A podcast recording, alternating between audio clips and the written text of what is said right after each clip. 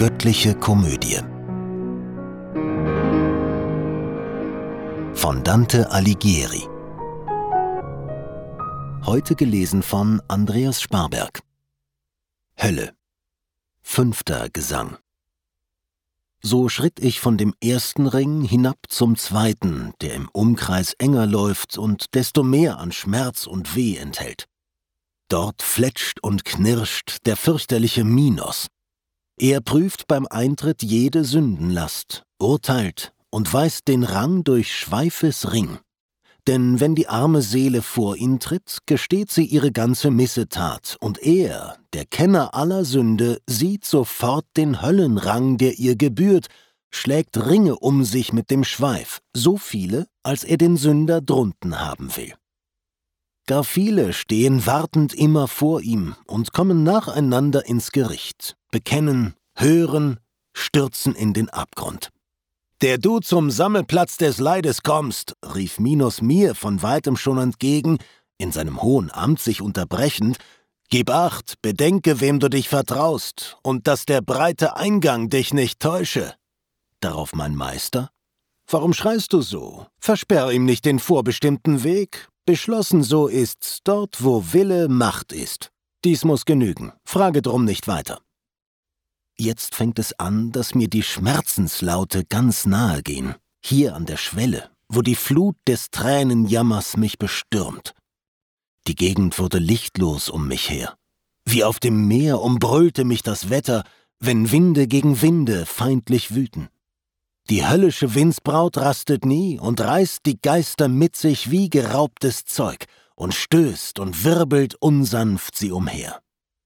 Geworfen dorthin an die Felsentrümmer, erheben sie ein Schreien, Klagen, Jammern und Lästern gegen Gottes Mächtigkeit. Dass solche Art von Qualen Fleischessünder verfallen müssen, sah ich ein, dieweil sie ihrer Lust statt der Vernunft gehorchen und wie die Starren auf den Flügeln schweben durch Winterluft in breiten, vollen Schwärmen, so fegt der Höllensturm die bösen Geister nach rechts, nach links, hinauf, hinab, dahin. Und keine Ruhe, keine Hoffnung winkt und keine Linderung in ihrer Qual. Und wie die Kraniche im Klaggesang in langen Reihen durch den Himmel ziehen, so kamen ihre Jammerslaute schwellend die Schatten auf der Windsbraut gegen mich. Daher ich sagte, Meister, wer sind diese in Nacht und Sturm umhergepeitschten Menschen? Die vorderste im Schwarm, von dem du Kunde begehrst, erwidert er, war Kaiserin, gebietend über Völker vieler Sprachen. So zügellos der Unzucht hingegeben trieb sie's, dass als Gesetz in ihrem Reich die Lust nur galt und nichts mehr schmählich war. Sie heißt Semiramis. Man liest von ihr, dass sie nach ihrem Gatten Ninus herrschte über das Land, das heute des Sultans ist. Die zweite tötete sich aus Verliebtheit, dem toten Gatten treulos. Das ist Dido. Ihr folgt Kleopatra, die buhlerische. Dann siehst du Helena, um die so lange der Krieg getobt, und siehst Achill, den Starken, der schließlich nur noch mit der Liebe rang. Den Paris, und den Tristan, schau! Und andere, wohl mehr als tausend, zeigt und nannt er mir, die liebesgierig um ihr Leben kamen. Da ich von meinem Lehrer nennen hörte die alten Namen all der Frauen und Ritter, ergriff's mich wie ein fassungsloses Mitleid, und ich begann, wie gern, mein Dichter, möchte ich zu jenen beiden sprechen, die so leicht vom Wind getragen miteinander schweben. Er sprach, Sieh zu, wann sie uns näher sind, und dann beschwöre sie bei jener Liebe, die sie umhertreibt, und sie werden kommen. Kaum hat der Wind sie zu uns hergebogen, hob ich die Stimme. Arme, bange Seelen, kommt her, mit uns zu sprechen, wenn ihr dürft. Und wie ein Taubenpärchen, sehnsuchtsvoll auf breiten Schwingen vom Wunsch getragen, die Luft dem trauten Neste zu durchzieht, so schwebten sie hervor aus Didos Schwarme zu uns herüber durch die wilde Luft. So mächtig war mein liebevoller Ruf. Gefälliges und gütig Wesen du, das durch die purpurdunkle Nacht zu uns, die wir mit Blut die Erde färbten, kamest. Ach, wär des Weltalls König unser Freund, um deinen Frieden flehten wir zu ihm, denn du hast Mitgefühl für unsere Qualen. Was dir beliebt zu hören und zu reden, das hören wir und reden wir mit euch, solang wie eben jetzt die Stürme schweigen.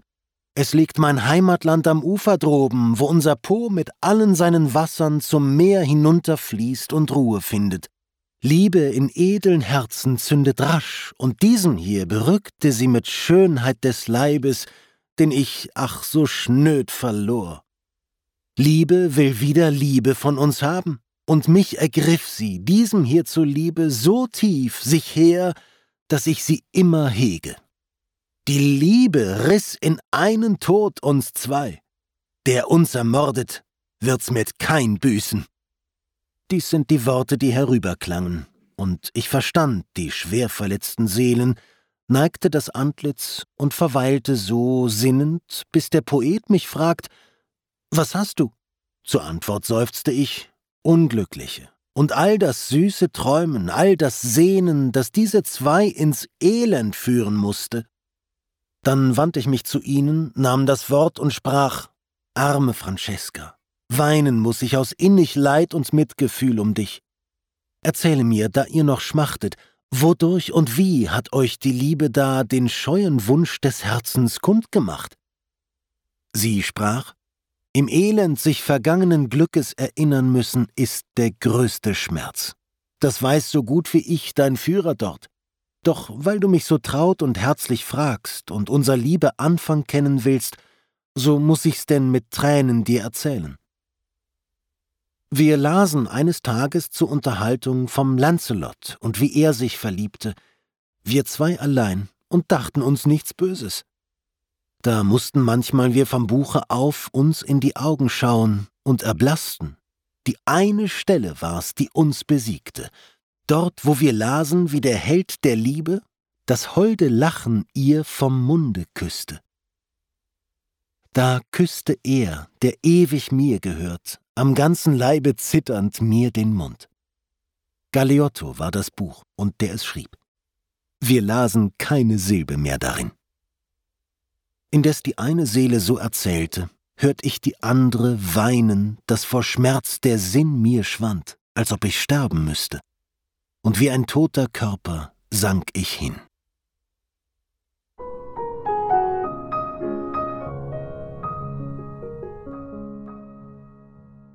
Sechster Gesang Besinnung, die mir angesichts der Not der zwei Verschwägerten, gelähmt und starr und ganz getrübt war, hellte sich mir wieder. Und siehe, neue Qualen und Gequälte umringen mich, wohin ich mich bewege, wie ich mich wende, hin und wieder blicke. Ich bin im dritten Kreis, in einem Regen, der ewig, flucherfüllt und schwer und kalt herunterströmt, derselbe unaufhörlich. Von Hagelkörnern, Schnee und schmutzigem Wasser ein Mischmasch gießt es durch die Finsternis, die aufgeweichte Erde stinkt davon. Das grimme Hundescheusal Cerberus lässt hündisch aus drei Rachen sein Gebell auf Menschen, die in Schlamm versinken, los. Mit unterlaufenen Augen, schmierigem Schnauzbart, geblähtem Wanst und krallig scharfen Pfoten zerkratzt, zerreißt und schindet er die Seelen, die auch wie Hunde unterm Regen heulen, bald die, bald jene Seite schirmen wollen, sich emsig im verfluchten Elend wälzend.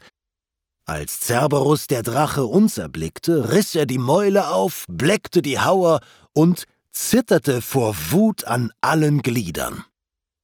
Mein Führer spreizte seine Hände aus, ergriff die Erde und aus vollen Fäusten hinein in die drei Schlünde warf er sie als wie ein Hund, der nach der Beute bellt und stille wird, sobald er sie im Biss hat und nur noch ringt und wirkt, sie zu verschlucken, so taten die drei schmutzigen Teufelsschnauzen des Cerberus, der sonst so dröhnend bellt, dass jede Seele lieber taub sein möchte. Wir schritten über Schattenleiber hin, vom Regen schwer bedrängte, und wir traten mit Füßen ihre nichtige Gestalt. Sie lagen allesamt am Boden, nur ein einziger Schatten setzt sich jählings auf, da er uns sah, wie wir vorübergingen. der du dich durch die Hölle schleifen lässest, rief er, besinn dich, ob du mich erkennst. Du tratst ja in die Welt, bevor ich abtrat. Es ist wohl, sagte ich, deine Seelennot, dass du für mich nicht mehr erkennbar bist und fremd, als hätte ich dich nie gesehen. Doch sag mir, wer du bist, dass du hierher zu solcher Strafe schmerzlich kommen musstest. Mag's größere geben, misslichere nicht. Und er zu mir? In deiner Stadt, die voll ist von Neid und Missgunst bis zum Überlaufen, würd ich gehegt ein heitres Leben lang. Ihr Bürger nanntet mich den schweinischen Chaco, und durch die schlimme Schuld der Schlemmerei muss ich dem Regen, wie du siehst, erliegen. Ich bin hier nicht allein in meinem Elend, mir gleichen alle Seelen ringsherum an Schuld und Strafe. Jetzt verstummte er. Ich sagte ihm, Chaco, mich bedrückt gar sehr dein Kummer und ich möchte mit dir weinen, doch sag mir, wenn du's weißt, wie wird das enden mit diesem Bürgerzwist in unserer Stadt und gibt's noch einen Mann des Rechts? Und wie hat solche Zwietracht sich entfesseln können? Und er? Nach langem Zanke wird es dort zum Blutvergießen kommen, und die wilde Partei verdrängt gehässig aus der Stadt die andere. Sodann muss wiederum der Sieger fallen im dritten Jahr und steigt der Gegner hoch durch eine Macht, die jetzt noch schwankt und tastet. Und lang wird er die Herrschermine tragen und unter schwerem Druck die andern halten, so sehr sie drüber klagen und sich kränken. Gerecht sind zwei, die finden kein Gehör. Von Hoffart, Neid und Habsucht angesteckt, entbrennen die Gemüter in der Stadt. Und also endet er den Klageton. Ich aber sprach, noch mehr möchte ich erfahren, willst du dein Wort mir nicht noch weiter schenken? Vom wackeren Farinata und Tegiaio, von Jakob Rusticucci, Heinz und Mosca und von den anderen, die das Beste wollten, sag an, wo sind sie, dass ich sie besuche? Gar heftig treibt es mich zu wissen, ob der Himmel sie beglückt, die Höll sie plagt. Und er? Sie wohnen bei den Dunkelsten, von vieler Schuld bis auf den Grund gedrückt. Wenn du so tief hinabsteigst, kannst du sie sehen. Doch bitt ich, dass du in der hellen Welt den lebenden mich ins Gedächtnis bringst. Dies soll mein letzter Red und Antwort sein. Und schon verdrehten sich ihm beide Augen, kaum sah er noch auf mich, neigte den Kopf voran und sank wie blind den andern zu. Der wird nicht wieder wach, sagte mein Meister, bis das die himmlische Posaune schallt und feindlich kommt die große Macht gezogen. Dann tastet jeder sich nach seinem Grab und seiner fleischlichen Gestalt zurück und hört den ewig donnernden Bescheid. Wir schritten langsam durch das hässliche Gemisch von Schattenmensch und Regenflut und sprachen einiges vom künftigen Leben, wobei ich forschte, Meister, diese Qualen vermehren oder mindern sie sich auf den großen Spruch hin, oder bleiben sie so? Besinne dich auf deinen Philosophen, erwidert er. Der will, dass je vollkommener ein Wesen, desto feiner sein Empfinden für Lust und Leid. Obschon das Höllenvolk niemals zum echt Vollkommenen gelangt, erwarten es dereinst sich doch ein Meer. Wir wanderten des Weges Kurve hin und sprachen mancherlei, das ich verschweige, und als wir an den Ort zum Abstieg kamen, gewahrten wir den Widersacher Plutus.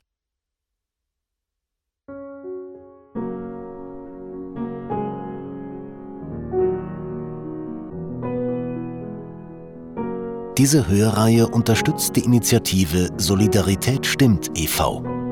Kollegial produziert von Sprecherinnen und Sprechern und 48 Hearts Productions.